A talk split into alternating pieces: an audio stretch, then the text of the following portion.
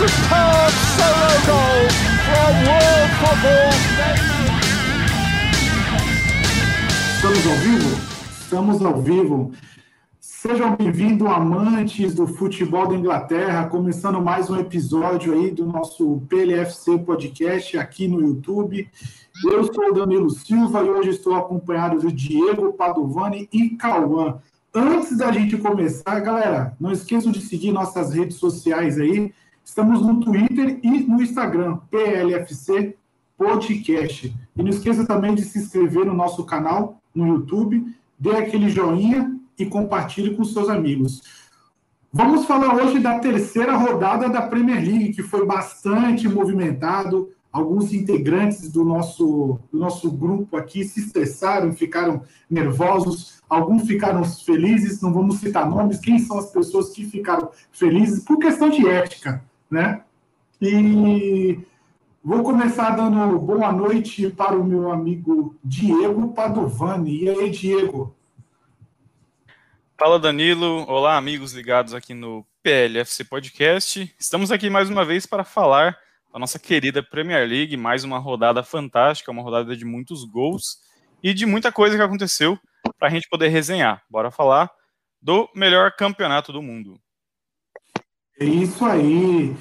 E também temos a presença do Cauã da PL States Brasil mais uma vez. Cauã que passou um final de semana meio um pouco triste, né? Mas está aí firme e forte com a gente. Boa noite, Cauã. Boa noite aí, Danilo. Boa noite, Diego. É, é um final de semana meio, meio um baque aí, mas eu espero que seja aquela, aquele tropeço para dar aquela chacoalhada no time e que daqui para frente o senhor, né, o senhor Walker tome vergonha na cara também. É isso aí. É o seguinte, vamos começar primeiramente com a parte do Manchester United. Manchester United ganhou de 3 a 2 do Brighton, mas nós tivemos um lance polêmico, né? Nós tivemos uma interferência do VAR, que foi muito interessante, e eu gostaria de ouvir primeiramente. Ô, Diego, é, você achou meio bizarro o que aconteceu? Olha, achei bizarro é, e na verdade, aquele tipo de situação nunca passou pela minha cabeça. Eu realmente é, não imaginei que a gente pudesse ter uma situação desse tipo. É aquele tipo de cenário que as pessoas que acompanham, que assistem os jogos, por mais que você assista muitos jogos, dificilmente você vai ver uma situação daquela. Eu, particularmente, vi pela primeira vez, até fiquei na dúvida se aquilo era permitido ou não, mas foi explicado, inclusive, durante a transmissão, que sim, que é permitido, mesmo que depois que o juiz acabe o jogo, ele pode voltar atrás e assinalar alguma penalidade, algum lance desse tipo, desde que os jogadores ainda estejam em campo. Então faz todo sentido, mas é, achei bem estranho, foi uma situação bem curiosa de se assistir na Premier League. É, sobre esse jogo, Danilo, seu time saiu de campo vitorioso, o Manchester United, mas foi como você disse, né? Foi no fim, foi, no fim do jogo, foi depois do jogo, inclusive, o jogo acabou empatado. Depois do jogo ele saiu com a vitória. É, mas eu queria destacar a cobrança de pênalti do Malpai, hein? Que coragem do, do rapaz para bater aquele pênalti de cavadinha. É, bateu muito bem. É, foi uma cavadinha, não é aquela cavadinha qualquer, né? Que você simplesmente joga no meio do gol. Ele bateu uma cavadinha toda enfeitada, teve bastante detalhe ali. E foi um golaço de pênalti, literalmente, foi um golaço de pênalti. E detalhe para o Bruno Fernandes também, que marcou o gol de pênalti. Geralmente ele cobra o pênalti dando aquela paradinha, aquele pulinho, né? Dessa vez ele sabia que se ele errasse o pênalti, o bicho ia pegar pro lado dele. Então ele bateu firme e alto lá no, no canto, bateu forte, sem paradinha, sem pulinho, sem nada, porque tava valendo a vitória do time. Mas um, um, bom jogo. E aí a gente tem que ficar de olho no Brighton, porque o Brighton tem feito boas partidas, né? Se seguir nessa linha, é um time que tende a. Claro, o Brighton, ele, a expectativa do Brighton é, é não ser rebaixado, e tem conseguido isso há algumas temporadas, mas se jogar desse jeito, vai conseguir fugir do rebaixamento bem cedo o que permite que ele busque algo mais, terminar ali eh, entre os 10 primeiros da competição, seria um resultado muito bacana. É isso aí. E falando do jogo, cara, vou dar minha opinião assim, bem rápido assim. Cara, é, o time do Manchester United tá muito ruim, cara. É, eu já perdi a paciência do Pogba, é, não tenho mais paciência dele. Alguns torcedores ainda falam que tem que dar alguma chance, alguma coisa, mas na minha opinião não dá, não tem como mais ele, ele tá em campo. Eu acho que tem que dar um banco nele, colocar o Van de Beek ali do lado do Bruno Fernandes para poder ter um pouco mais de movimentação. Né? É, o Greenwood também, outro também que é muito muito volátil, assim, sabe? É, tem dia que tem jogo que joga, tem às vezes se, ele entra no segundo tempo, parece que ele entra 220, se ele começa começando a partida, entra meio 110. Então, assim, cara, é, eu particularmente estou muito decepcionado.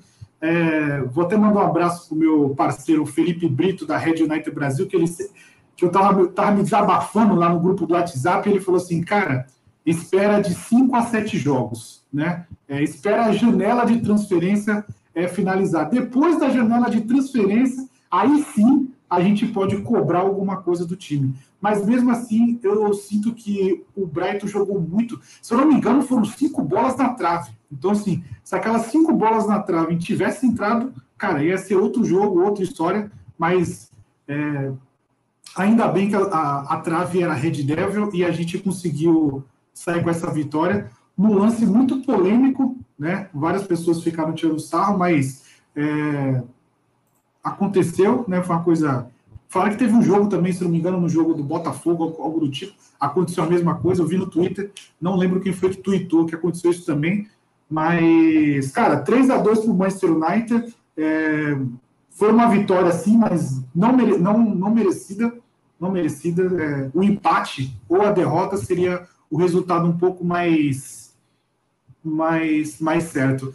É, antes de passar a bola aqui, é, o Anderson Rafael falou que o, está online. Arthur Tavares, grande Gavino. Não sei o que significa grande. Gavino sou eu. Gavino sou eu. Gavino é você, tá. Abraço. A galera do, do grupo do City me chama assim. Ah, Pedro, Pedro Silva, Unidos de Manchester, vem forte esse aí. Já estou vendo o Bruno Fernandes marcando de pênalti no final do jogo contra o Liverpool. Gostei desse cara, hein? É isso aí. Final de jogo, 6 a 1 Cara, esse aí tá motivado, hein? Arthur, o Pedro Silva. É, Arthur Tavares, só faz gol de pênalti mesmo. Fazer o quê? Juiz deu, a gente converte. Pedro Silva, sem meu penaltizinho eu não consigo. Maravilha. É isso aí. É, o, o Cauã, o que, que, você achou desse, desse lance polêmico aí do VAR no final do, do jogo do Manchester United, que gerou bastante comoção na internet? Eu, eu também confesso que nunca havia visto um, um, lance desse, mas então me fiquei em dúvida no primeiro momento, né? Mas como o Diego falou, né? Não só os comentaristas, mas como o Leonardo Bertozzi também, que eu considero um dos melhores aí comentaristas do país, lá no Twitter já informando o pessoal. Então é, é até legal esse tipo de lance para que a gente veja, na verdade, o, os artefatos que tem aí o árbitro de vídeo, que tem a, esse, esses novos, como eu posso dizer, regulamentos de arbitragem no futebol. É, a respeito do, do Bruno Fernandes, realmente, cinco dos nove gols dele na Premier League vieram de de, de pênalti, foram gols de pênalti. Mas ele também deu uma assistência, né? Ele deu assistência para o Marcos Rashford. Ele tem oito assistências aí desde que ele chegou na Premier League em fevereiro. Em 2020, apenas Kevin De Bruyne deu mais assistências que ele. Né? Kevin De Bruyne tem nove assistências e o Bruno Fernandes tem oito. Então, Bruno Fernandes é um jogador muito importante, né? Pênalti à parte, ele é um jogador muito importante para o Manchester United. E se o Manchester United quiser ou, ou tiver maiores ambições aí na Premier League nessa temporada, vai ter que contar com ele. O jogo, de fato, foi bem abaixo contra o Brighton. Méritos também para o Brighton, que é um time bom. Na, na rodada passada, aqui na nossa análise, eu estava destacando o Graham Potter como um treinador que mudou o Brighton, entregou mais competitividade ao time.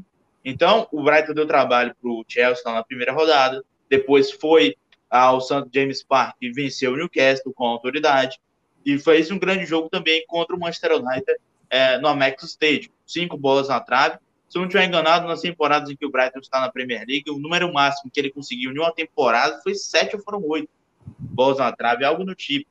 E no jogo ele conseguiu cinco. Então, é, realmente foi uma partida boa do Brighton, pobre do Manchester United.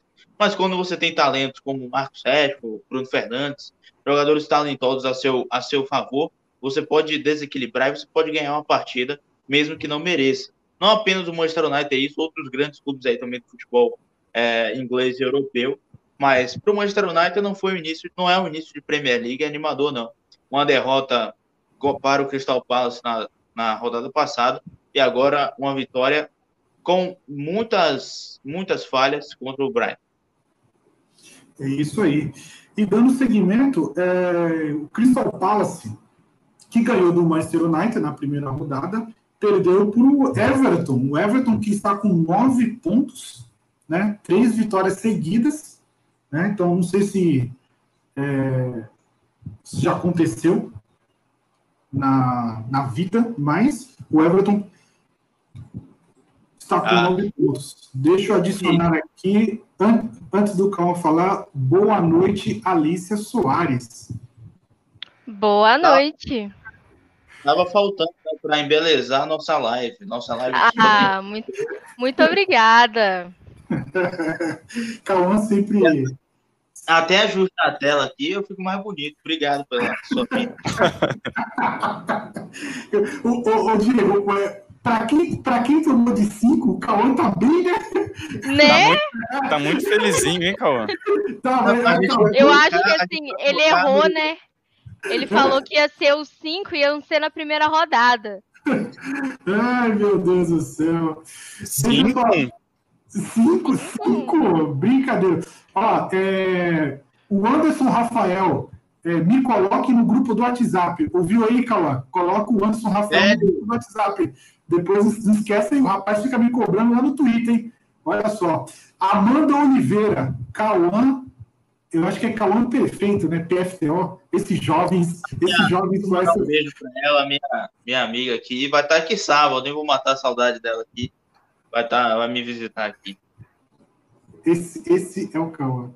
Ah, ó, Anderson Rafael já pegando no pé da Alicia. Alicia, fã do Kepa. Alicia, é, já a gente sabe que você é fã do Kepa, mas tudo bem. Esse, Não, chegaram e falaram, falaram comigo no grupo do, do Fantasy, falando do Kepa, e eu tava tipo assim. Então, né? É, hoje não teve Kepa, e mesmo assim a gente levou 3 a 0 então, Se ele assim, tivesse, já pensou? Ia ser mais. Meu, meu e, nossa, ia ser um 7x0 pro, pro West Bromwich. É isso aí. É, o Cama, é, você estava falando do, do Everton, que o Everton ganhou de 2 em cima do Crystal Palace. O Everton chegou a 9 pontos, né? Então está dividindo a liderança aí com, com o Liverpool e com o Leicester, né? Se eu não me engano. Isso e aí. Richarlison fez o seu primeiro gol de pênalti. O Richarlison que é, o Richarlison está fazendo um trabalho não sei se vocês vão concordar comigo, mas o Richarlison, quando não faz gol, às vezes, ele faz praticamente quase o mesmo trabalho que o Firmino no Liverpool. É, são posições um pouco diferentes, mas ele também entrega muito para a equipe também, né? Ele entrega muito, muito mais que gol, né?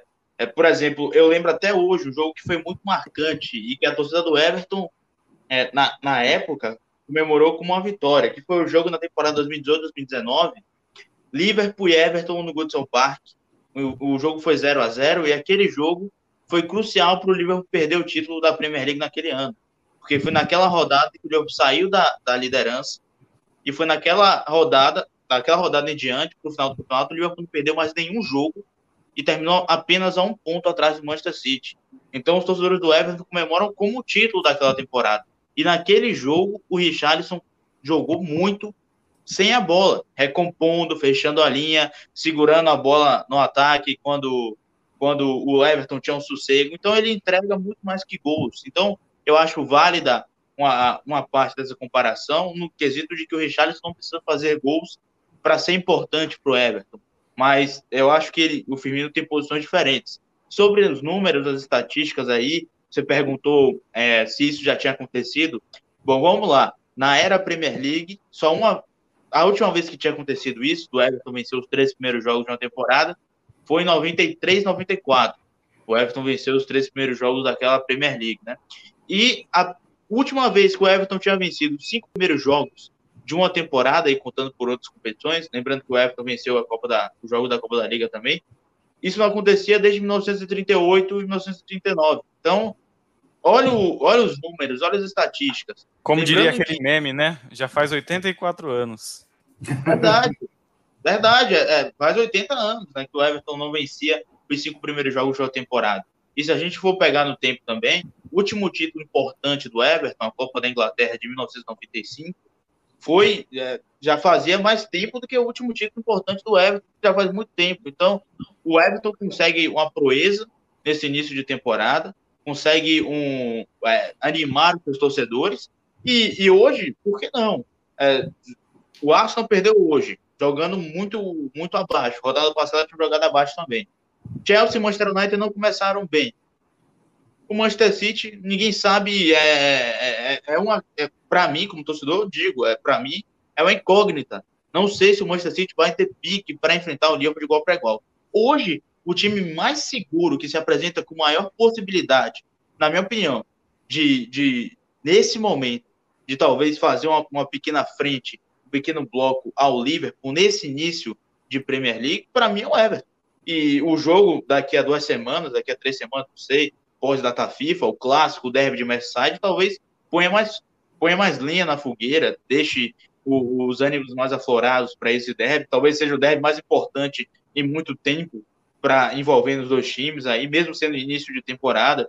Né, é um Everton tentando mudar essa perspectiva, é um Liverpool que já mudou há um tempo. Então, para o torcedor do Everton é fantástico, tá nadando em nuvens, tá comendo a, a, algodão doce, tá, tá simplesmente é, tomando ali um, aquele cappuccino depois do almoço, tá curtindo o torcedor do Everton, tá sorrindo à toa aí, porque o início é animador.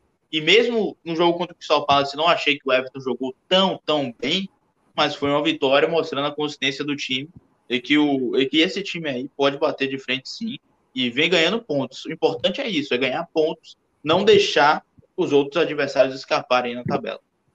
Coisas que o Chelsea e o Manchester United não tá fazendo, né? Estão perdendo pontos muito bobos, assim. Pelo menos no caso do Chelsea, né? E a gente chegou à conclusão que a culpa não é só do Kepa, né, coitado? Não sou, eu não sou fã do Kepa, não sou advogado do Kepa, mas é uma constatação. Já que a Alissa já tocou no assunto Kepa e o Kepa lembra Chelsea, então, Alícia, West Bromwich 3, Chelsea 3. Pelo menos o Chelsea deu uma boa recuperada aí no segundo tempo. Né? O Lampa parece que deu uma acordada, mexeu um pouco no time. O, o que, que você pode me falar do primeiro tempo, que foi horrível, vamos ser sinceros, e o segundo tempo, que foi outro Chelsea?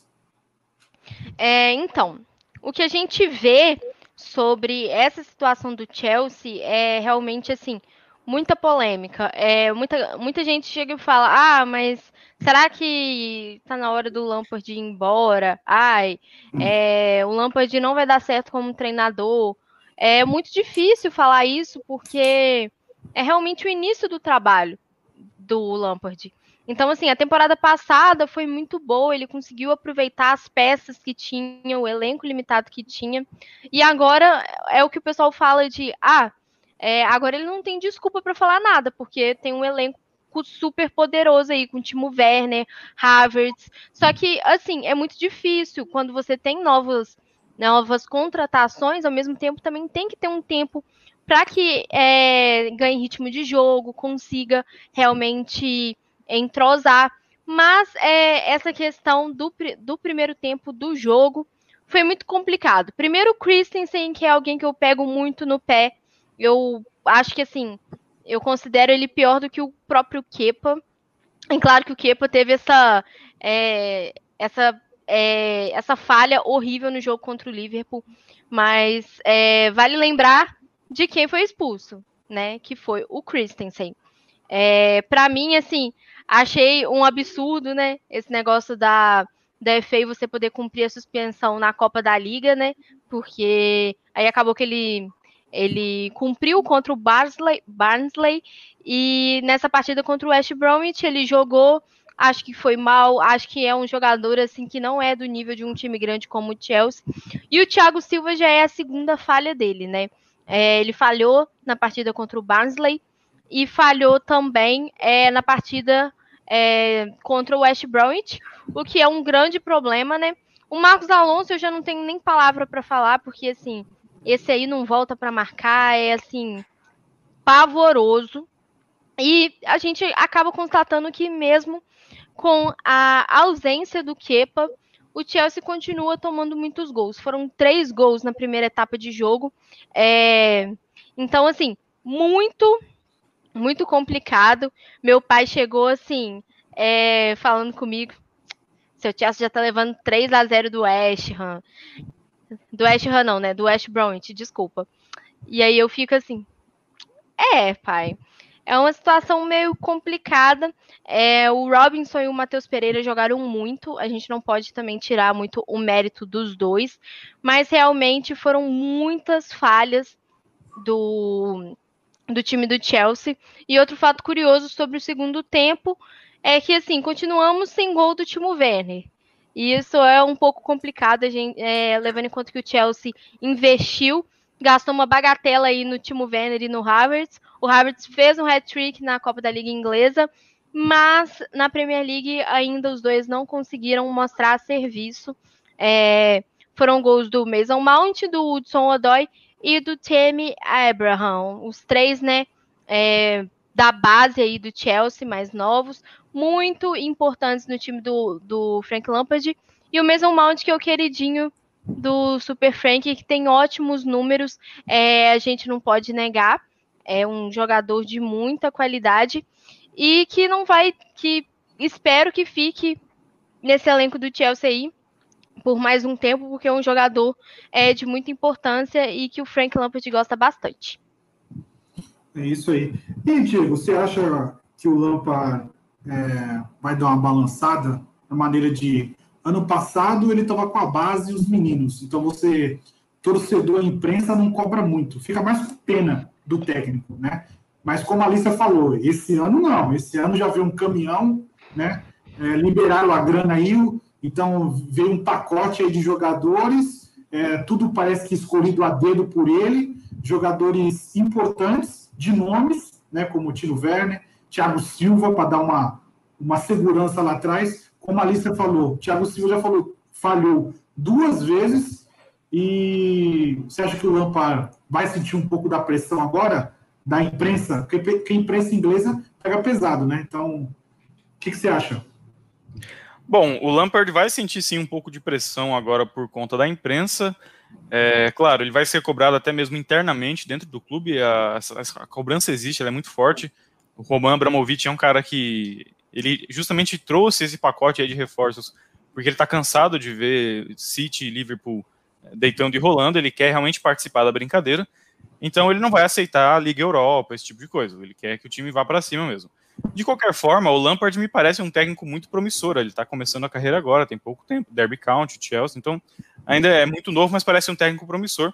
É, e eu disse isso semana passada e, e ainda mantenho o mesmo posicionamento. É, acho que não há, não há motivo ainda, estamos na terceira rodada, não há, não há motivo ainda para se desesperar contra o Chelsea. Acho que daqui a pouco vai engrenar e quando começar a embalar as vitórias, elas vão acontecer de forma seguidas. É, muitas vitórias de forma seguida. O que eu tenho a dizer a respeito desse jogo, vale lembrar também que do outro lado, o West Bromwich ele tinha até então duas derrotas, e aí abre um 3 a 0 em cima do Chelsea e não tem consistência, não consegue segurar o placar. Isso quer dizer, o time que é, é um dos candidatos a rebaixamento.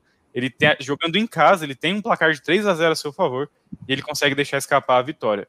É, então, atenção aí ao West Bromwich, que quando teria a chance de conquistar três pontos, deixou escapar e ficou apenas com um ponto. Agora, uma brincadeira rápida: o culpado para esse empate do Chelsea foi o uniforme, viu? Que uniforme feio. Não, aquele uniforme lá parece o Crystal Palace. Sim, mas não que o uniforme do Crystal Palace seja feio, mas o uniforme do Crystal Palace é bonito no Crystal Palace, não no Chelsea, entendeu? A discussão, a discussão no Twitter hoje que uma menina falou assim: "Ah, vou comprar essa camisa rosa aí com o nome da Harder". E eu fiquei assim: "Isso é rosa? Isso é laranja? Isso é vermelho? Isso é o que, gente? Para mim é salmão. Salmão com salmão. azul. É um pouco mais claro do que a cor do Crystal Palace. É a terceira camiseta. É a terceira camiseta. Cara, a, as terceiras camisetas tá difícil escolher a mais bonita, né? A terceira camiseta, né? A do Overhampton é a segunda? Aquela vinho? Essa é a terceira. É a, segunda. É a terceira? A terceira? A então a mais bonita, tipo, sem ironia, é, é a do verdade. Overhampton. em homenagem aos, aos, aos jogadores portugueses. Aos, aos 30 jogadores de Portugal que tem no elenco todo do Orrento, né? Se bobear um time feminino, o sub do Orrento vai ter vários portugueses, né? Porque vai gostar de português assim. Falta só um zagueiro. Tem mais português no elenco do Overhampton do que no time do no elenco do Porto. Verdade. Porto, se a juntar Porto, Benfica e Sport, não tem tanto português como o time do É isso aí. Overhampton. Pois é, o pessoal tava falando que se conseguir mais um zagueiro aí português, contratar mais um zagueiro português, dá para entrar com o time todo é, português.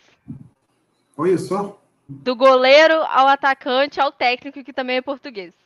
Caramba, brincadeira. Aí, Diego, você tem uma. Você não é português, mas dá para né, dar uma chance de jogar lá, né? Não? Vou tentar, cara, vou tentar. Tenta aí. Ô, ô Cauã, o que, que, você acha do, do Lampard aí? O que, que ele precisa melhorar? Ou então dar uma, uma nova chance ainda pro, pro Lampard no Chelsea? Ah, velho, tipo, na temporada passada, a gente, é, obviamente, por exemplo, é, era a segunda temporada dele como treinador, ele estava chegando em um clube em que ele é super ídolo, talvez o maior ídolo da história do Chelsea seja o Lampard. Se não me falha a memória, o maior artilheiro da história do clube, é um dos jogadores com maiores números na história da Premier League. Poucos têm tão bons números assim como ele, né? Então, o Lampard como jogador você não tem como questionar. Agora ele como treinador, você tem algumas tem alguns questionamentos, sim. Aliás, ele é um treinador prematuro, não é isso? Eu, eu quando eu o vi, por exemplo, sendo contratado pelo, pelo Chelsea, eu sabia que isso poderia acontecer. É um treinador prematuro, é um treinador jovem, e que, de certa forma, o Chelsea está sendo uma experiência para ele. A cada jogo que passa, cada rodada que passa. ele não é um treinador que começou há 10 anos atrás, ele começou há dois anos, é, dois, três anos atrás. Então, é, é, é, o torcedor do Chelsea precisa entender isso também. Agora, se for analisar somente trabalho, sem questão de idade, sem levar isso sem nada, eu analiso temporada passada, por exemplo, temporada boa do Lampard. O cara chega à final ali da, da FA Cup, o cara consegue levar o Chelsea ali para a Liga dos Campeões. Tudo bem que as eliminações, por exemplo, para o Manchester United na Copa da Liga e também para o Bayern Munique na Liga dos Campeões foram de uma maneira é, é, meio ruim, até pela performance do time. Mas eu acho que para a primeira temporada, a temporada passada, o Lampard não foi ruim. Até porque ele trouxe algumas vantagens do time para o time do Chelsea em relação ao time do Sarri, que eu também não achava ruim. Por exemplo, o Chelsea na temporada passada era mais começou a ser mais vertical do que era com o Sarri. Eu fiz um texto lá em 2018, no início da passagem do Sarri, falando disso, que o, o Chelsea tinha mecanismos que acabavam atrasando um pouco o jogo do, do time. O Lampard na temporada passada tentou mudar isso, tentou aproveitar a verticalidade do time, Mason Mount, Pulisic, é, William. Então ele tentou é, agregar ofensivamente usando, usando mecanismos deles também. Então, eu acho que o Lampard ele tem, ele já mostrou qualidade. O ponto é, o Lampard está preparado para dar esse passo a mais que o torcedor do Chelsea, que o clube espera, que é brigar pelo título. Esse é o ponto, porque ele tem, ele, ele, ele recebe jogadores para brigar pelo título. Thiago Silva, Timo Werner, Havertz, enfim, ele tem um elenco agora para brigar pelo título. Não agora, mas talvez mais para frente isso seja uma cobrança maior tem elenco para brigar pelo título. A, a, é, o otimismo da torcida para brigar pelo título. Então, ele, ele, ele vai ser cobrado para isso. Uma, uma hora essa, essa conta vai chegar, uma hora a torcida vai exigir que o Chelsea esteja entre, entre os primeiros, mas não com perspectiva de G4, perspectiva de título. É, só para você pegar um, um, um paradoxo. Temporada passada ele começa no Chelsea sem poder contratar. E nessa temporada ele começa com um barco cheio de contratações e com jogadores excelentes à sua disposição. Então acho que é uma mudança de realidade muito grande. E esse, para mim, essa é a pergunta. O Lampard está preparado para dar esse passo, porque eu acho que qualidade na sua primeira temporada, com que ele tinha à disposição, ele fez. Para mim, ele conseguiu atingir a expectativa. Se ele vai conseguir dar esse passo a mais, fazer um time competitivo a ponto de brigar com o Liverpool, nem volta o City, com o Liverpool, aí é outra história. Até porque, nas últimas temporadas, ser campeão da Premier League não é só vencer jogos, é não perder. Não é só não perder. Para ser campeão tem que vencer praticamente todos os jogos. Né? Para ser campeão tem que fazer mais de 90 pontos. Será que ele está preparado para isso? Para mim é essa a pergunta. Até o momento eu vi qualidade no trabalho dele na temporada passada que ele tinha à disposição. Se ele vai conseguir dar esse passo a mais, para mim já, já é, uma, é, é, algo que a gente vai ter que acompanhar mesmo. É, uma, uma pergunta, assim, vocês, pensando, por exemplo, no, no Lampa, no Arteta e no Ole Solskjaer, que são ídolos dos seus respectivos times que estão treinando, vocês acham que passa pela cabeça desses três de que a história, às vezes, no clube é, pode ser manchada? É, por exemplo, o Arteta até que não, o Arteta já ganhou a FA Cup, né? Então já tem uma moralzinha. Mas, por exemplo, no caso do Lampa, se não conseguir alguma coisa, né? O próprio Ole Solskjaer, se bobear, é capaz do Chelsea ganhar alguma coisa, o Manchester United não. Entendeu? Vocês acham que é, passa alguma coisa assim na cabeça do, do treinador? É um pouco arriscado é, o técnico, o, o, jogador que era que é ídolo, né? E depois vira técnico do seu, do seu ex-clube e depois, sei lá, acontece uma, uma tragédia aí e o cara é demitido e a história fica manchada. O que, vocês acham? Eu acho que o treinador já pensa nisso antes de recusar ou aceitar essa proposta. O Lampard fez um ótimo trabalho no Derby County, é, caiu nos playoffs na Championship, mas é, fez um, um, ótimo trabalho. E o Chelsea é, confiou nele e fez a proposta, ele aceitou. Acho que a partir desse momento o treinador não tem medo. É claro que assim no caso do Lampard, ele fica sem graça, igual, por exemplo, num jogo, no jogo que aconteceu contra o Liverpool. A falha do Kepa, sendo que no jogo anterior ele falou que vai continuar confiando no jogador. Mas é, eu acho que não. Eu acho que, igual, por exemplo, aqui no futebol brasileiro, o exemplo do Rogério Ceni que virou treinador, né? E o Rogério Ceni virou treinador direto, né, do São Paulo. Ele não chegou a fazer nenhuma outra nenhuma outra experiência em outro clube. Então, foi pior, foi, um, foi uma campanha bem ruim, mas nem por isso os torcedores do São Paulo deixam de tê-lo como ídolo. É claro que tem isso tudo de títulos, né? O Rogério Ceni foi muito vitorioso com o São Paulo, mas o Lampard, por exemplo, também foi. Então, acho que isso não passa na cabeça deles, senão realmente eles teriam recusado. E acho que também os próprios torcedores não teriam isso, porque são, são jogadores que é, estiveram presentes em momentos importantes dos clubes. Então, eu acho que o torcedor sabe valorizar isso sim. Beleza. Dando seguimento aí, é, vamos falar de um dos bons jogos que aconteceu nesse final de semana na rodada. Né? City 2 e Leicester 5. É, Vard meteu um hat-trick. Eu fiquei feliz porque o Vard tinha metido três gols e ele estava no meu fantasy, mas depois eu lembrei que eu tinha tirado ele, porque era contra o Manchester City e eu, achei, eu achava que o, o Leicester não ia conseguir é, ter a posse de bola, mas desse jeito eu me ferrei no fantasy. É, foi uma partida é, não esperada pelo volume de gols que aconteceu. É, começando pelo nosso companheiro Cauã, desabafe aí. É, só não vai pedir a saída do Guardiola, como alguns perfis eu vi no, no Twitter, até você, se eu não me engano, é, retweetou, né? não vamos citar nomes aqui por questão de ética, mas tinha uma galera já brava aí já com Guardiola, né? Não, o, o perfil até é, é, são amigos, né? O pessoal lá. E isso, é, por exemplo, eles depois responderam: Ah, eu, por mim o Guardiola ficava até 2025. Mas por que você postou, velho? Botar torcida contra o cara? É, é complicado porque é, se você pergunta para mim, é, eu fico imaginando, se tivesse o Twitter, não sei se já deixou o Twitter, vai, em 2006, o Ferguson completando três temporadas sem ganhar uma Premier League pelo Manchester United, né? se ganhar títulos importantes. Eu queria saber se iriam pedir a cabeça do Ferguson naquela época. Jamais. Porque, eu queria saber, não, de verdade, se iriam pedir, se, é, se muitos torcedores ali do Twitter iriam pedir a saída do Ferguson quando ele completou três temporadas sem ganhar nada, pelo, sem ganhar títulos importantes pelo United. Porque o Manchester City, pá, é, conquistou é, um bicampeonato inglês com as melhores, as duas melhores campanhas da história, com recordes impressionantes, que o Liverpool chegou a bater só o, a vitórias e, e o, as vitórias consecutivas, o número de vitórias no total e número de vitórias consecutivas, mas os outros recordes, gols marcados, é, saldo de gols, vantagem do segundo colocado, número de gols marcados em todas as competições, em um só campeonato, em, um só, em uma só temporada também é do City do Guardiola. Ou seja, o cara quebrou todos os recordes, e agora que ele está enfrentou uma temporada irregular na temporada passada, e agora iniciou uma temporada atípica com cheia de desfalques, vieram de uma maneira, para mim, até de um, meio até de uma maneira ingrata falar aquilo dele. Eu, tenho, eu, eu, eu entendo sobre as eliminações recentes na Liga dos Campeões, ele merece total críticas.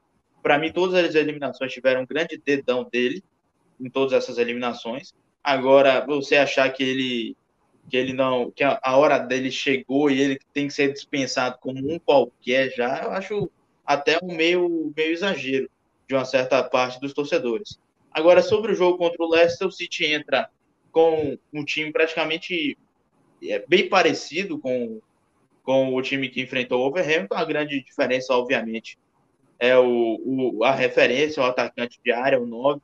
A saída do Gabriel Jesus, além de ser um jogador com qualidade, também muda estruturalmente. O City, no, na era Guardiola, já tentou jogar de falso no, com falso 9, sem centroavante, algumas vezes por preferência do Guardiola e não foi bem. É, contra o Leicester não ia ser diferente. O City, por exemplo, o Vard fez o, o Vard não, o Marres fez o gol ali no início, o City estava com 1 a 0. O City passou por volta de uns 20 minutos por aí, tendo mais posse, o Leicester tocando pouquíssimo na bola, o City controlando o jogo, o Leicester com dificuldade de escapar, com dificuldade de contra-atacar, o jogo praticamente nas mãos do Manchester City, mas a gente não via o City ser perigoso, por exemplo. A gente não, mesmo com o City estando 1x0 controlando o jogo, você não tinha a perspectiva que o City fosse fazer o segundo naquele momento. Não tinha essa perspectiva, porque era um arame liso, cercava, cercava, mas não conseguia infiltrar. Muito por conta dessa ausência de referência também. Gabriel Jesus se movimenta muito bem, abre espaço. Sem o Gabriel Jesus, sem uma referência, o City perdeu isso. E aí, por exemplo, o Leicester começou a, a ser perigoso, começou a, a escapar rapidamente dos contra-ataques. Porque de um time como o Manchester City, como você tinha esse problema ofensivo, o Alker e, e Mendy muito expostos, e aí você tinha nas escapadas do Leicester, Fernandinho e o Rodrigo tinham que voltar rapidamente. E muitas vezes ele perdia um time. É, em vários momentos, 3 contra 2 e até 4 contra 2 em alguns momentos, o Leicester em suas escapadas teve.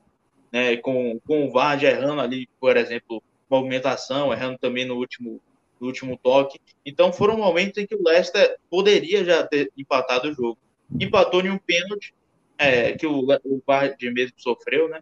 Em uma jogada em que o Leicester trabalhou mais a bola. Quando empatou o jogo, já era outra partida, já era um City que não conseguia criar, que tinha muitas dificuldades, e o Leicester que estava gostando das escapadas. E aí, no segundo tempo, é, total, total, total queda do Manchester City. É, o time deu muitos espaços e o, e o Leicester talvez seja o que o Leicester mais goste. O time do Brandon Rodgers aprendeu a ser mais possessivo, né? Nos últimos tempos, a partir da última temporada, aprendeu a jogar com posse, aprendeu a criar, aprendeu a propor. Mas desde a época ali do, do Swansea, do Liverpool, os times do Brandon Rodgers são terríveis, são mortais quando contra-atacam, quando tem espaço. E foi isso que o, que o Leicester fez contra o Manchester City, que ficou atordoado. Vardy fez o segundo, depois houve é, outro pênalti e o time sem reação. É, depois o Guardiola tira o Fernandinho e põe o, o Delap, se eu estiver enganado, o atacante, o novo aí. E, e, o time fica perde a estrutura. Você tem que recuar o De Bruyne, aí você fica com o meio campo muito móvel, você perde a estrutura. O time pe perdeu a, a, capacidade de criação logo ali, começou a ceder mais espaços. O De Bruyne visivelmente cansado para jogar ao lado do, do Rodrigo, né? É, isso também é um ponto importante não, há, não houve pré-temporada, não houve uma, uma, boa preparação, os jogadores estão mais cansados é, do que o, o, o, normal. O De Bruyne visivelmente não estava na sua melhor, melhor, melhor dia ali no, no, domingo. E aí o Leicester foi amplamente superior no segundo tempo. Né? O Leicester poderia ter feito mais gols, sim. É, não fez, talvez até por uma, por uma certa cautela do, do Brendan Rodgers. Né? Eu acho que o Leicester tirou o pé e ali outras substituições, entre o Ferran Torres, totalmente desconectado com, com a Premier League ainda. Então, foi um jogo realmente um segundo tempo patético do Manchester City. O que tira talvez o, o peso aí seja os desfalques, que eram enormes, né? Bernardo, Rudogan, para mim, e Bernardo Bernardo Silva e Gabriel Jesus, para mim, foram os que fizeram mais falta. Talvez se eles tivessem, o Manchester City poderia ter tido mais força ali estruturalmente para enfrentar o Leicester. Vocês que gostam de estatísticas aí, o pessoal está falando no chat. Primeira vez na história do Etihad Stadium, foi construído, inaugurado lá atrás, em 2003, que o Manchester City toma cinco gols em um jogo oficial, uma competição oficial no Etihad Stadium, primeira vez que o City toma cinco gols. Já havia levado quatro gols no Etihad Stadium. A última vez, não me falha a memória, foi quando perdeu para o Liverpool em novembro de 2015, é, 4 a 1 inclusive foi um dos jogos que marcou o início da era Klopp, né? O Klopp foi no Stamford Bridge, venceu do Chelsea, foi no Etihad, venceu do City também com ampla superioridade, dominando. E então é um jogo realmente atípico e para se pensar, né? Para se pensar uma goleada como essa dos caras que estão no elenco hoje. Porque eu duvido se fosse se tivesse a culpa de 2012, principalmente Company e, e, e a Rei Davi Silva em campo, duvido que o, o time deve, estivesse nessa situação. Vejo jogadores do Manchester City faltando com muita muita muita vergonha na, na, na, na cara mesmo, muita falta de intensidade em alguns momentos. Eu vejo De Bruyne e Bernardo sendo jogadores que mais têm autoridade, que mais mostram garra dentro de campo. Os outros acho muito passivos, até mesmo na eliminação contra o Lyon, tá um ridículo. Né? Há de se pensar porque eles não são ídolos, né? Os caras que estavam aí eram ídolos, tinham, tinham feito a transição do Manchester City de um, de um novo rico para um, uma potência futebolística. Então, há de se pensar, acho que o Guardiola tem que trabalhar muito bem isso, porque chegou a ser constrangedor, né? Não, pelo, não pelas circunstâncias, os desfalques tudo mais, a qualidade do Leicester, mas constrangedor um time que há uma temporada atrás, né, começava 2018, 2019 como o grande favorito ao título e toma hoje um ano depois toma toma cinco gols em casa para o Leicester é ridículo. Você achou constrangedor, Diego?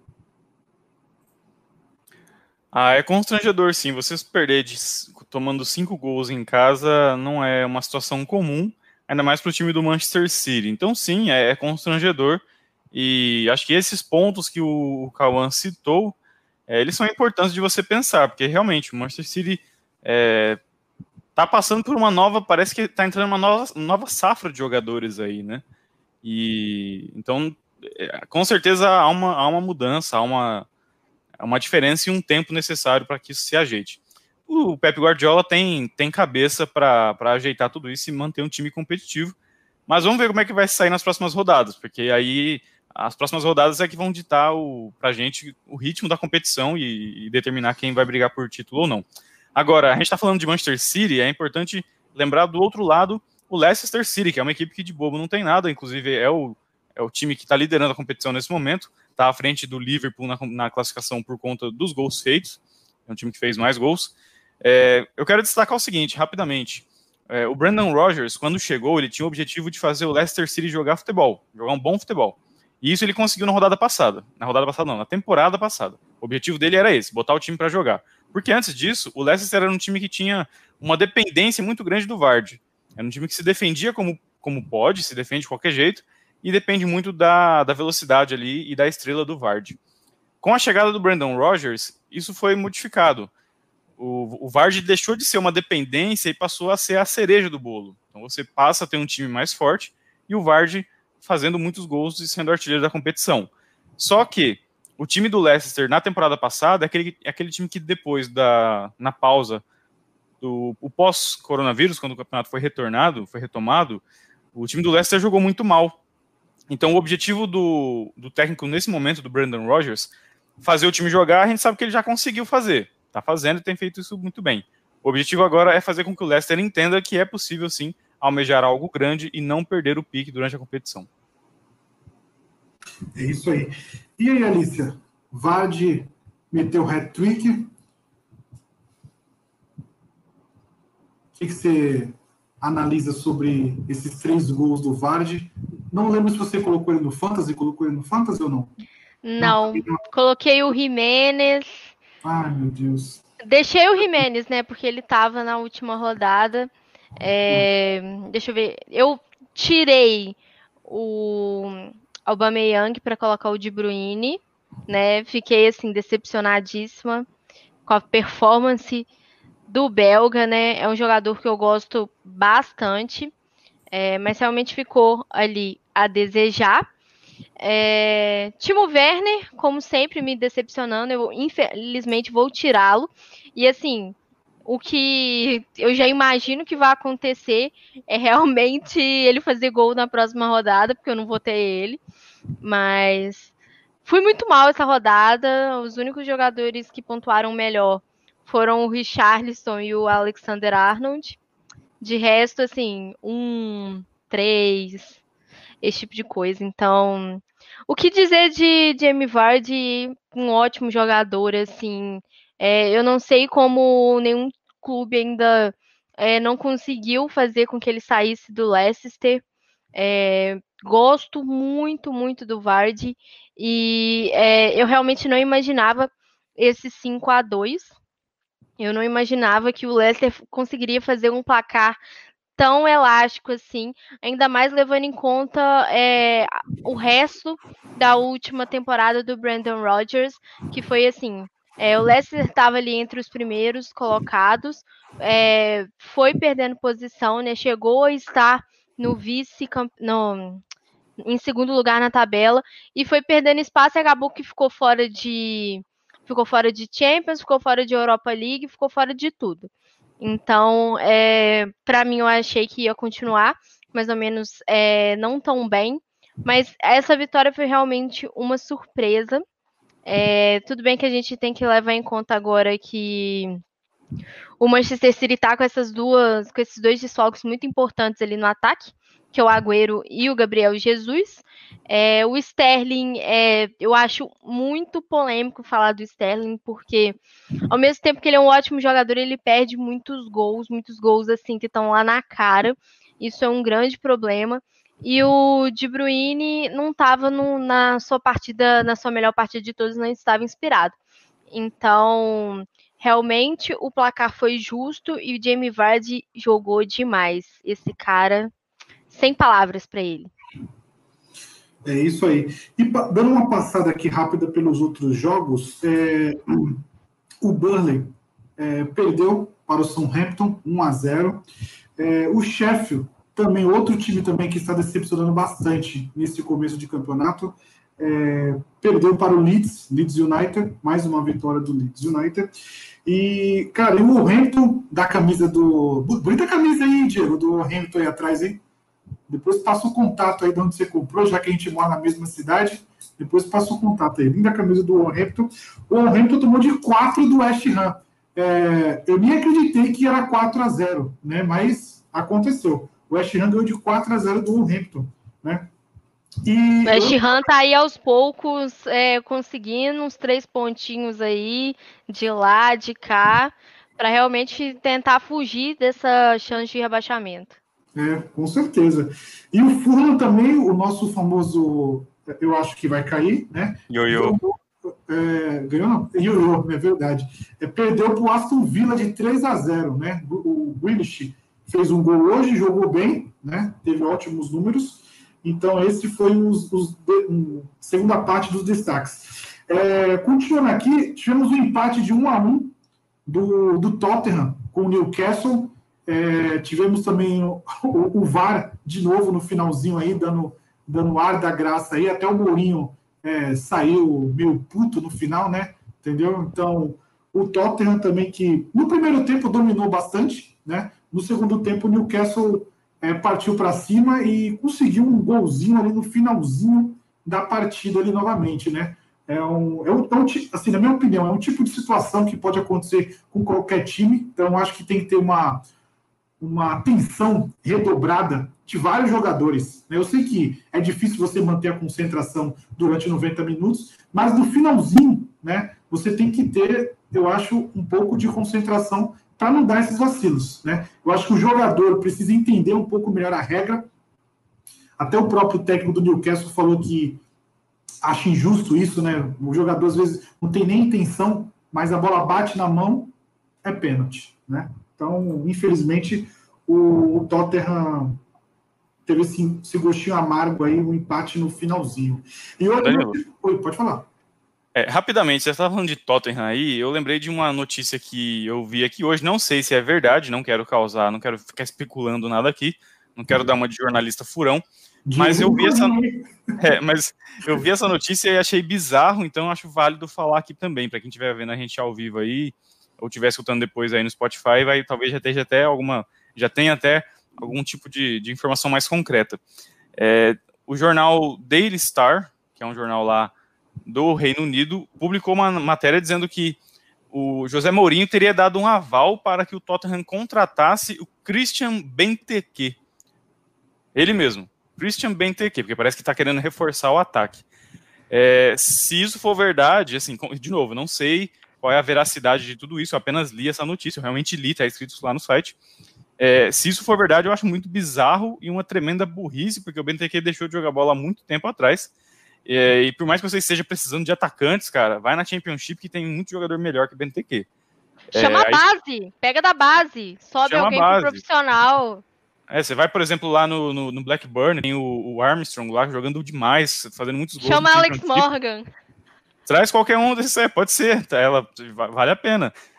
E aí, bem ter que, cara, não sei. Vamos ficar de olho nisso aí, tá? Eu só coloquei aqui no ar pra gente ficar de olho. Cara, o Mourinho, tem, o Mourinho tem que dar uma atualizada aí, né? Pô, tá de sacanagem. Tá em 2014 ainda, Mourinho? Pô, meu, cadeira. O, o, engraçado é que o, o, o Tottenham, nos últimos anos, até com o Pochettino já ali, nunca teve um bom substituto pro Harry Kane, né? A gente vai lembrar. É, Janssen era a, a, tinha ganhado o holandês. Primeiro momento era o substituto. Ali na temporada 2016, 2017, eu lembro que ele era jogador do Tottenham. E depois o Llorente, o espanhol Llorente também. Ou seja, nunca teve um bom substituto para o Harry Kane ali o, o, o, o Tottenham. Agora é o seguinte, você falou aí do, do Mourinho ter ficado chateado com a questão do VAR, tem que ficar chateado com o time dele, né? O Tottenham perdeu inúmeras, um par de chances de gols no primeiro tempo. É, e no segundo tempo, o Newcastle teve esse pênalti aí no final do jogo. E olha o dado curioso: o Newcastle teve apenas três chutes no gol em toda a Premier League até agora. Né? Nesses três jogos foram três chutes no gol. Ele teve dois chutes ao alvo no primeiro jogo, né, contra o, contra o West Ham em Londres, e também teve uma finalização, e também não teve nenhuma finalização contra o Brighton né, no Amex né, na, na última rodada que perdeu para o Brighton. E né, ontem teve apenas uma finalização ao alvo, que foi o pênalti, o gol do Carlos Wilson. Então, o Newcastle tem três chutes ao alvo e três gols na atual Premier League. Isso que é a eficiência do, do, do time lá, da, dos Tuns, né? Mas, de qualquer maneira, o Tottenham, acho que o José Mourinho deveria ficar chateado com o time dele, não com o VAR, que perdeu muitas chances. Aliás, a melhor atuação do Tottenham na temporada da Premier League até aqui o jogo contra o Newcastle. Isso é verdade, foi a melhor, melhor partida do, do, do Tottenham. É, como o Calma, o Calma mencionou aí, perdeu muitos gols, né? Então foi um, um empate com gosto de derrota, né? Mourinho traz, saiu... o BT, traz o BTQ que resolve. É, veremos, veremos. Vamos acompanhar aí no Twitter durante a semana aí para ver se, se isso é verdade. Né? E para fechar a rodada, tivemos o clássico hoje às 16 horas. É, um para mim, um jogo muito esperado, porque eu queria ver esse Arsenal do Arteta, né? Porque assim, o Liverpool ganhou do Chelsea e praticamente foi superior ao Chelsea, né? No jogo, né? E hoje nós tivemos uma vitória em cima do Arsenal, né? O Arsenal do Arteta. Né? É, e aí, Diego, o que você pode dizer do jogo de hoje seu time está com nove pontos aí. É, praticamente, na minha opinião, é, só, só precisa dizer que é um segundo colocado, porque hoje jogou muito bem. É, rapaz, o Liverpool nesse jogo é, teve. Foi muito bem. Não foi um time totalmente brilhante ou totalmente é, maçante, como costuma ser com seus adversários, até porque do outro lado estava o Arsenal com um bom treinador que vem fazendo um bom trabalho, que é o Arteta. Mas pontos positivos aí para o Liverpool. Quando sofreu o gol no início da partida, não se abateu, manteve seu estilo de jogo, continuou atacando é, e chegou ao empate pouco tempo depois. É, o Robertson acabou falhando lá na zaga e acabou entregando o gol de presente para o Lacazette. Mas o Robertson compensou isso aí depois com um gol. E numa jogada típica do Liverpool, né? A bola que vai de lateral para lateral. É impressionante como o Liverpool explora bem essa arma que ele tem e dá, e dá profundidade. É um time que tem profundidade justamente por isso. Você vê que a jogada toda está se construindo lá pela direita, de repente é um cruzamento até é, despretensioso que vem lá do outro lado, acaba chegando ali para na outra ponta ali da área para o Robertson fazer o gol. Então achei importante que o Liverpool conseguiu essa vitória porque era assim um clássico, é importante vencer o Arsenal e é o Arsenal do Arteta, então não era uma presa fácil. Infelizmente o Arsenal tem uma defesa ainda frágil, apesar de ser um time que já está encontrando um, um padrão de jogo e ter um ataque que está muito forte com Lacazette, Aubameyang e William, no sistema defensivo ainda conta com jogadores que costumam atrapalhar bastante. É, a gente pode falar vários aqui, por exemplo, Colasinati, é, o outro lá no lado direito, que eu esqueci o nome agora, não me veio a cabeça, que... O Davi Luiz, não vamos esquecer do Davi Luiz. E assim, é um time que, infelizmente, a defesa deixa a desejar um pouco. E foi justamente dessas algumas falhas ali que, de marcação que facilitaram a vida do Liverpool. Destaque positivo para o Diogo Jota, né, que faz a sua estreia pela Premier League.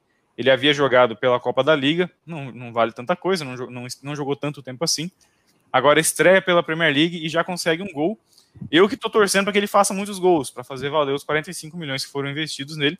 Mas é um bom jogador que, de novo, acho que 45 milhões é muito, mas é bom ter um jogador que já está acostumado com Premier League, para ter no banco de reservas essa opção, um jogador que possa entrar ali, seja no lugar do Mané e do Salah, que possa pelo menos ter um mínimo de competência para atuar em um dos lados do campo. Ele que é um jogador muito rápido, chuta bem com as duas pernas, faz seu gol, isso já é bom, já tira um peso das costas dele, porque ele já não precisa mais se preocupar. atacante tem muito disso, né? Ele é contratado, ele tem que fazer gols, então se ele fica muitos jogos sem fazer gol, já começa aquela pressão e tudo mais. Então, pelo visto, é, ele já. O lado bom é que ele já tira esse peso das costas, já fica mais fácil para ele jogar nos próximos jogos. E, para concluir, parabéns ao Liverpool, que está jogando muito bem e consegue manter a sua essa projeção de é um, um dos poucos aí 100%. Né? Nós temos o Leicester com 100% de aproveitamento, Liverpool e Everton também, e o próprio Aston Villa, que apesar de ter um jogo a menos, né, tem apenas dois jogos, mas tem 100% de aproveitamento também nessa competição. Agora o Liverpool tem que tomar cuidado, tem, tem um jogo em breve aí contra o Everton no Goodson Park, Geralmente as coisas lá no Goodson Park não são muito favoráveis, o Liverpool não costuma se dar muito bem lá, é difícil jogar contra o Everton lá. Mas se quiser. Exato, tem muito empate, é difícil o Liverpool vencer lá no, no Goodson Park. Mas se quiser ser campeão, como o Cauã mencionou, né? Teve uma temp na temporada, em temporadas passadas, o Liverpool perdeu o título justamente lá, jogando contra o Everton, quando empatou o jogo. Esse é o jogo que o Liverpool, se quiser bater campeão de novo, tem que passar por cima, tem que ganhar. É isso aí. Passando aqui rapidinho pelo chat, é... Matheus Matheus Oliveira, espero que o Mendy, novo goleiro, seja melhor que o bracinho do tio, tio Rex. Kepa. Matheus Oliveira, Varde subestimado demais. Anderson Rafael, Varde, provando que é melhor que o Agüero. Esse, esse Anderson Rafael manja, hein, cara do céu. Manja pra caramba. Se for contratar o BTQ, é melhor levar o o Wilfred Boni. É, hoje o Arteta pecou na escalação. É, não dá para deixar né, os, os Cebalos ser reserva e nem o Magalhães. É, Cauã, é, hoje o Arteta, como o Anderson Rafael, deu uma vacilada na, na escalação. O que, que você acha? Depois a lista completa aí.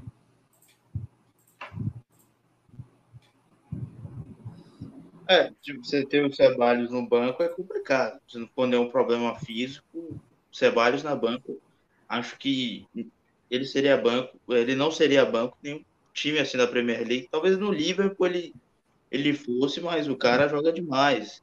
É, inclusive, se a gente for analisar, o Ceballos ele, ele fez parte do crescimento do Arsenal na, na reta final da temporada passada com a Arteta, né? As vitórias importantes contra Liverpool, City, Chelsea, enfim. É, tem um dedo sim do, do Ceballos ali entrando no time, faltando de lesão, estando apto. Então o Ceballos como titular seria a minha opção no lugar do Nene. Fora isso, é o time ideal assim. Tem o Gabriel Magalhães, obviamente, que ele poderia ter sido titular, mas não vi a zaga do Aston cometendo é, um grande erro individual, não. É, foi um jogo muito bom do Liverpool. E é difícil enfrentar, bater de frente com o Liverpool em Enfield. Né? Vamos lembrar, Liverpool não perde em Enfield pela Premier League desde o dia 3 de abril de 2017. É, na época perdeu para o Crystal Palace do BNTQ, né? Por isso que o Diego não gosta dele. Vocês aí que estão nos outros. É por isso que o Diego não gosta do BNTQ, mas enfim, é, o Crystal Palace naquela época venceu o Liverpool, coisa que ninguém consegue fazer mais, né? E o, o, o Arsenal, é, hoje, ele entra com uma proposta bem diferente do que é, lhe é habitual. Ele não entra para ficar com a bola, mas ele entra para reagir, para contra-atacar, sair rapidamente. É, e quando tiver com a posse, tentar criar de trás, assim como ele fez nos últimos jogos. E o primeiro gol nasce assim. Foi, dessa vez os mecanismos não foram tão bem executados, mas foi uma saída de bola também. Né? E aí o, o Robertson é, comete aquele erro e o Lacazette acaba fazendo o primeiro gol. Descobriu-se depois que o Robertson tinha um Lacazette no Fantasy, né? por isso que ele, ele cedeu aquele, aquele erro. Mas, enfim, é, o Arsenal começou é, mal o jogo contra o Liverpool, também terminou mal. É, o, o Liverpool jogou muito mais, foi mais intenso, Dessa vez conseguiu marcar bem, conseguiu tirar a saída do Arsenal. E, e, isso se refletiu praticamente todo o primeiro tempo. Né? O Liverpool fazer um gol era questão de, de minutos. Como o Diego falou, não se abateu, voltou a ter mais posse, voltou a, a ser intenso. Fez o primeiro gol de empate com o Mané, depois o segundo gol com o Robertson. Então é um time, o Liverpool já é um time pronto. Já é um time que executa a mesma proposta, já é um time muito bem cascudo, consistente é muito difícil jogar contra o Liverpool. O Klopp tirou as saídas do Arsenal para esse jogo. No segundo tempo, com a entrada do Ceballos, né, o Arsenal passou a melhorar um pouco ofensivamente. O Ceballos, ele consegue encarar a pressão do Liverpool, né? Ele tem um bom controle de bola, ele ele tem um, um bom passe de trás. É assim que nasce um dos passes que ele deu para o Lacazette ficar cara a cara com com o Alisson e fazer aquela lambança lá. O Lacazette perdeu duas chances claras, duas chances que fizeram muita diferença, porque se o Arsenal pelo menos faz uma delas, a história do jogo poderia ser diferente. Não dá para desperdiçar chances, né? independentemente. É o Enfield, é não sei onde. O Lacazette, uma centroavante do porte que é, deveria ter feito ao, pelo menos uma daquelas oportunidades e não acabou não fazendo. O Liverpool, quando teve as oportunidades também, não foi tão eficiente assim, né? Perdeu algumas na segunda etapa também, mas o Diego Jota foi bem feliz naquele chute e conseguiu fazer o 3 a 1 A nível de resultado, olhando agora com a não vejo desespero para o Aston. Eu acho que o Aston sabe que não, não, não é fácil sair do, do oitavo lugar para brigar pelo título.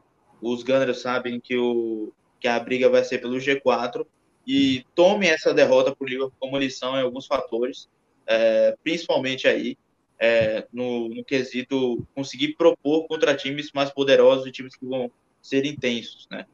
Coisa que o Arsenal não conseguiu hoje, ficou sem saída.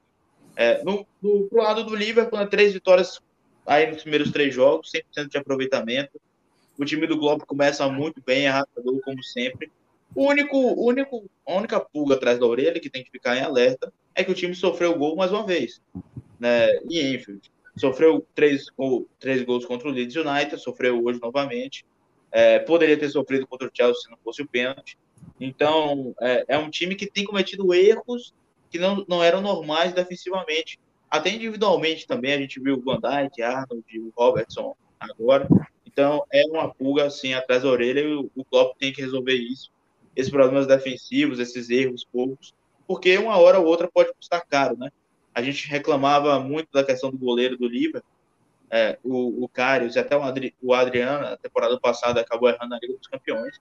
E um desses erros aí pode ser fatal, o Liverpool pode perder um jogo importante é, enfim, mas o grande duelo, sem dúvidas, nesse início de temporada, o jogo até agora do campeonato vai ser o derby de Merseyside em daqui a duas semanas.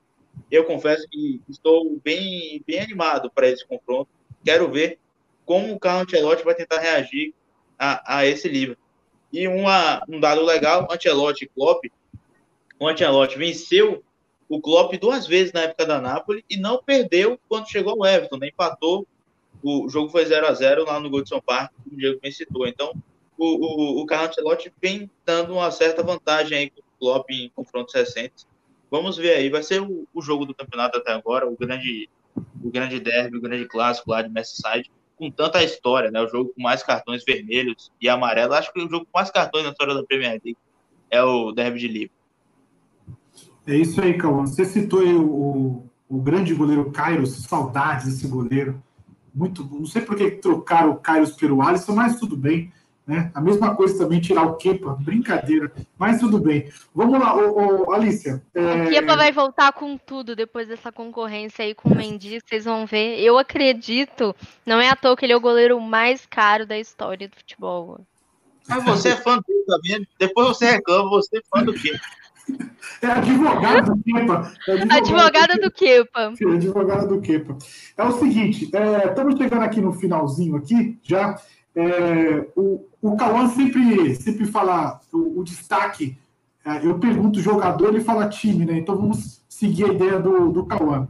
É, destaque do time, né? o time destaque da rodada e, e o jogador. Né? É, vou começar por mim, que eu já tinha voltado aqui também. O meu destaque, time da rodada, é o West né? porque meteu 4 a 0 nesse time que tem a linda camisa do Hamilton ali atrás do cenário do Diego.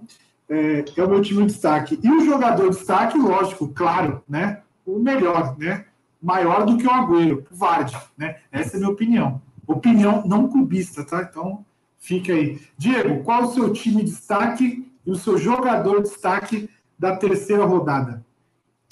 Olha, é, o time de destaque para mim vai ser o Leicester City, porque bateu de frente, bateu de frente e bateu muito bem, na verdade. Pô, é, contra o Manchester City. não era para ser clubista, cara. Não, não, sem ser clubista. Acho que o Leicester City fez uma excelente partida e, e, ganhou com superioridade pela quantidade de gols feitos. Então acho que fica com o Leicester como destaque, como time. E como jogador, não tem como. Acho que o Vardy é realmente o dono dessa rodada, ele que é o, o caçador de gigantes aí como a gente costuma dizer. Então, esse é o meu, meu destaque. Os dois, tudo voltado aí para o lado dos Foxes. Isso aí. E Cauã, qual é o seu time de destaque aí? E o jogador de destaque? Rapaz, time de destaque eu fico com dois. Eu fico com o Asham pela excelente vitória contra o Wolverhampton né? e pela forma como o, o time vem crescendo nas últimas, nos últimos jogos, né? A gente pega os dois jogos pela Copa da Liga, as duas vitórias do West duas grandes vitórias do West.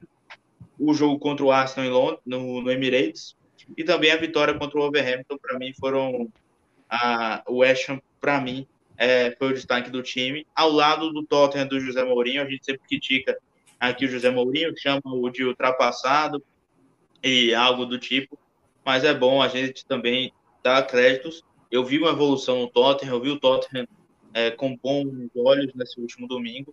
E tem que continuar assim. Eu, para o bem do futebol, é sempre bom ver um cara como José Mourinho no topo. E o Tottenham, um time com grandes jogadores, Harry Kane, Lucas, Son, é, Lo Celso, enfim. Agora o Gareth Bale, né, um dos grandes heróis aí das últimas Ligas dos Campeões, é sempre bom também ver o Tottenham no topo. Destaque para jogador. Eu vou no seguinte, eu vou, vou inovar aqui também, tá bom? Vocês falam tanto do Vard aí, ele falou, ah, o Vard provando que é melhor que Agüero. Meu filho, pro Vard ser melhor que Agüero, ele tem que fazer ainda nove hat na Premier League, tá bom? O Agüero tem 12. É o cara que tem mais hat na história da Premier League, é Sérgio Agüero. Você respeita o nome. Você não pode chamar Agüero de Agüero. Você tem que chamar de Senhor Sérgio Agüero. Posso falar sobre você, Agüero? Tem que permissão para falar sobre ele. Agora, destaque como jogador, eu fico mesmo com, com o Vard, né? Começou aí, já é o artilheiro da Premier League, já é artilheiro da Premier League, já é o jogador com mais hat-tricks desde a temporada passada, lá do, do Ryan Stanley, né? O Stanley marcou dois também, ele marcou dois. E também, desde a temporada passada, nenhum jogador marcou mais gols na Premier League do que Jamie Vardy, 28. 28 gols marcados desde o início da temporada passada. Ele é o destaque aí de jogador, sem dúvidas. Fica com, com o Jamie Vardy, com, uma, com a, uma citação honrosa aí também para o, o golaço do Marcos Rashford, não pode passar despercebido. O Marcos Rashford tem sido muito importante para causas e lutas sociais lá na Inglaterra, um cara que vem levantando a voz para coisas importantes ali no, no, Reino Unido e fez mais um golaço. E, e, e, o interessante, né? Ele fez um golaço contra o Brighton, é, um gol digno de um dos mais bonitos do mundo, né? Dessa temporada já.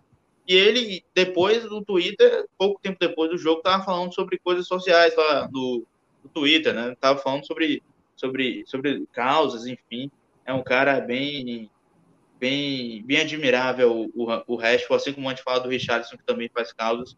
eu acho que a gente tem que citar o, o Rashford também. É isso aí. E aí, Alicia, seu time de destaque e o seu jogador de destaque dessa rodada? Acho que é unanimidade aí para essa rodada. É, para mim, o time de destaque realmente é o West Ham. É, fazer 4 a 0 aí no Overhampton dessa maneira. É, assim, mandou muito bem. Ainda mais levando em conta que é um time que está afadado ali a estar nessa parte de baixo da tabela de ser um dos candidatos ao rebaixamento. Então, é, tem sido muito boa, esse muito bom, né? O início, né, do do West Ham. É, então, eu vou de West Ham. E no jogador não tem como falar outra pessoa não sei Jamie Vardy. Mas, correndo por fora ali, para dar uma variada também, eu falaria é, destaque time jogador Leeds United Patrick Benford, é, que já faz seu segundo gol aí na Premier League. É, o Leeds que tá indo bem, perdeu pro perdeu pro Liverpool, mas assim, naquele jogaço, um dos melhores jogos aí desse ano, com certeza. Então, correndo por fora, eu escolho esses dois. E vamos ver como é que vão ser essas, esses próximos capítulos do Leeds United. Estou gostando muito do time do Marcelo Bielsa. É isso aí, valeu. É o seguinte, é, amanhã tem, tem Copa da Liga, né? Certo? Sim. É isso mesmo? Tá. Tem, tem um clássico isso. gigante, né? É. Chelsea. Beleza. Ah, é... Tô, rapidão, então. Para finalizar aqui rapidinho, é, Diego, Amanhã, Tottenham e Chelsea, quem passa? Passa. Rapaz. Tottenham vai com time reserva. Hein? Passa. O Tottenham vai com time reserva? Tem passa, Europa League na Passa Chelsea. É, passa Chelsea, o Chelsea passa. Mas apertado. Eu, assim, foi até que eu falei hoje durante a transmissão lá do futebol feminino. Eu ia de Tottenham mas aí me deram essa informação que o Tottenham vai com o time reserva por causa é, do confronto pela Europa League. Então eu vou de Chelsea por causa disso, mas é, realmente com medo. Mas eu creio que no gol deve ser o Cabalheiro, então assim vai ser um pouco menos pior aí. É, mas vale lembrar que o, o Tottenham tem peças muito boas também no, no, no banco de reservas, então pode dar trabalho sim para o Chelsea, ainda mais levando em conta esse Chelsea que está tentando é, se habituar, tentando entrosar esse time. E além disso, creio que o Lucas Moura deve jogar essa partida, não tenho certeza. É, e pode ser um perigo aí para os Blues. O Lucas Moura que está voltando aí aos poucos a ter um futebol bom, a conseguir esse espaço nesse elenco do Tottenham. É um jogador de muita velocidade. É, então, vamos ver como é que vai ser isso aí amanhã. É isso aí.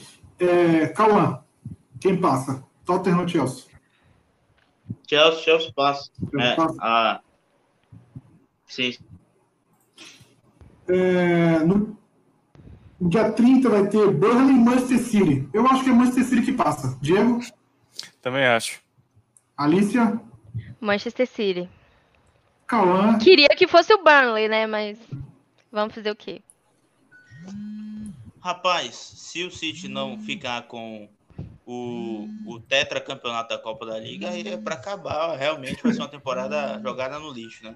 É brincadeira à parte, eu acho que o City passa, né? Sei lá, né? O Burnley aí pode aprontar. É sempre difícil. Eu não sei se o jogo é no Turf Mall ou é na noite raça. Demais? É fora, é fora. No, no Tough More? Isso. É sempre difícil jogar lá, né? Não sei, não sei. Eu acho que City passa, vai. Mas com muita, muita, muita pulga atrás da orelha. Beleza. É, vai ter Brighton de novo em Manchester United. Eu acho que, sei lá, eu acho que o Brighton passa. Diego? Manchester United passa. Alicia? Olha, se não tiver pênalti, eu acho que o Brighton passa. Nossa, piadinha, piadinha, meu. Olha só. Olha só, piadinha. É, Cauã? Ah, eu vou de, de Manchester United. Boa, garoto. Isso aí, garoto. Isso aí. E para acabar aqui, é, Liverpool e Arsenal de novo. Caramba, hein, meu? Coitado do Arteta, hein? E aí, Diego? Dessa, dessa aí o Arsenal passa. O Klopp vai com o time reserva lá, o, o Arsenal também, mas acho que o Arsenal passa. Alicia? É... Arsenal. Arsenal? Arsenal. Arsenal. Eu acho, eu acho que vai ter outro 4x4 de novo, viu? Porque Seria temporada bom. passada teve. Vocês lembram? Lembro. É, Sabe eu que acho, é? eu É acho que... que- vai ser um jogo bem, bem, bem assim, bem divertido mesmo. É, quero ver os moleques do Arsenal jogando, do Liverpool também. E acho que o Liverpool passa. Sabe o que, que é? Eu fiz um. Eu participei de uma, de uma live com o pessoal do Arsenalista FC antes do jogo de, de hoje, né? Obviamente. E aí eu fiz um acordo com eles. Eu falei assim: ó, cara, eu ganho o jogo da Premier, vocês ganham o jogo da Copa da Liga. Então, a, mi, a minha parte hoje eu já fiz, então quinta-feira é a vez deles. É isso aí. É, galera, chegamos ao final aqui de mais um, um encontro nosso semanal aí. Gostaria de agradecer mais uma vez a presença de vocês todos aí. É, Diego, valeu. Cauã e Alicia. Valeu, muito Tamo obrigado. junto, é nóis. Beleza? Então a gente se vê aí na próxima, na próxima segunda-feira. Falaremos mais de, de Premier League e falamos mais de, de Vardy. E, e tem Bielsa e Guardiola, né? É, eu acho que o Leeds mete uns 3x0, fora o baile. Fora o baile. É domingo o jogo? É domingo? não, não sei. Se for sábado, eu acho que eu não assisto, não. Mas se for domingo, eu acho que eu vou assistir. Eu tô realmente desmotivado. O Manchester City conseguiu acabar com tudo. Esse meio final de semana, eu passei o resto do domingo amargurado. Comi o chocolate, nem o, o doce eu consegui sentir. A, a- a Complicado. gente-. Ele é, ele é muito dramático. Deixa eu É. perguntar. Você é né? canceriano, por acaso? Qual que é o seu signo? Não, e do jeito sou que ele fala, Libra. parece- Sou, sou Libra, faço aniversário quinta. Quinta-feira. Ó, quinta-feira. Sim. Sabe qual vai ser o presente? O presente É. vai ser o Burnley vencer o Manchester City.